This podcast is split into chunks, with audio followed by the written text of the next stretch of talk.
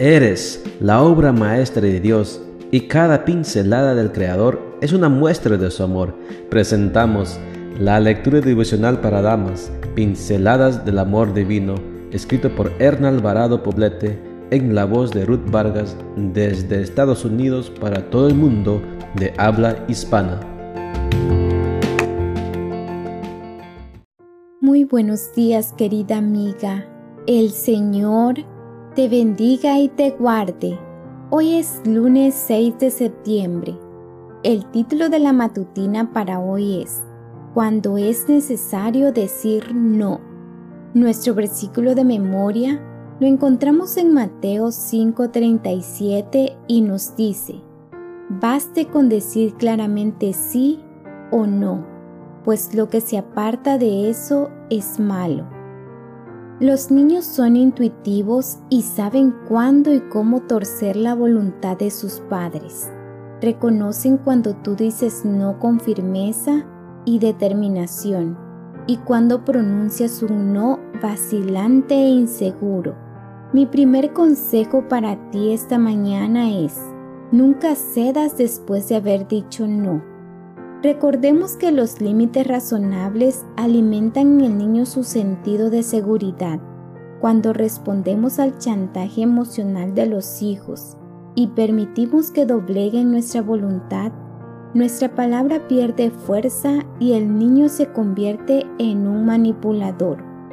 Por eso, es necesario que antes de negar o consentir algo, nos tomemos tiempo para pensar y no reaccionemos, sino que actuemos por principio y no por impulso.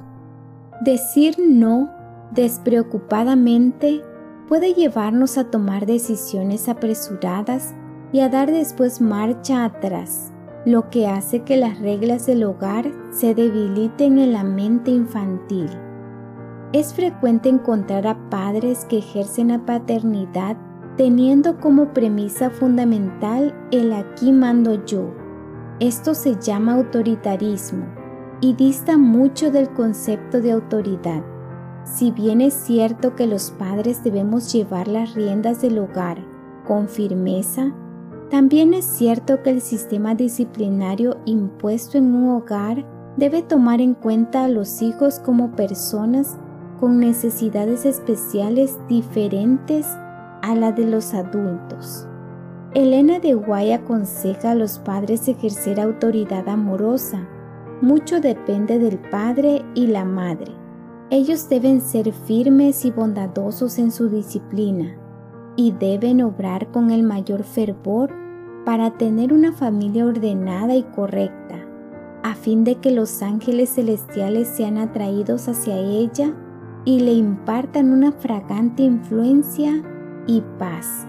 El hogar cristiano, página 12. ¿Son compatibles la autoridad y el amor? Sí, lo son.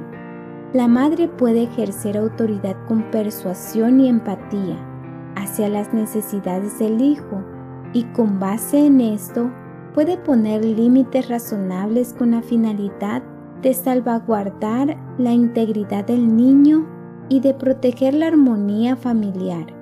El niño entenderá que todo es fruto del amor.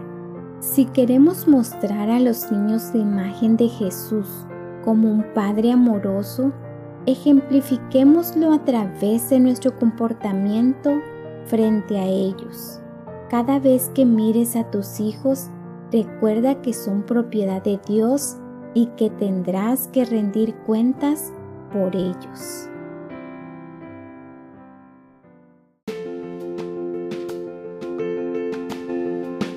Les esperamos el día de mañana para seguir nutriéndonos espiritualmente. Bendecido día.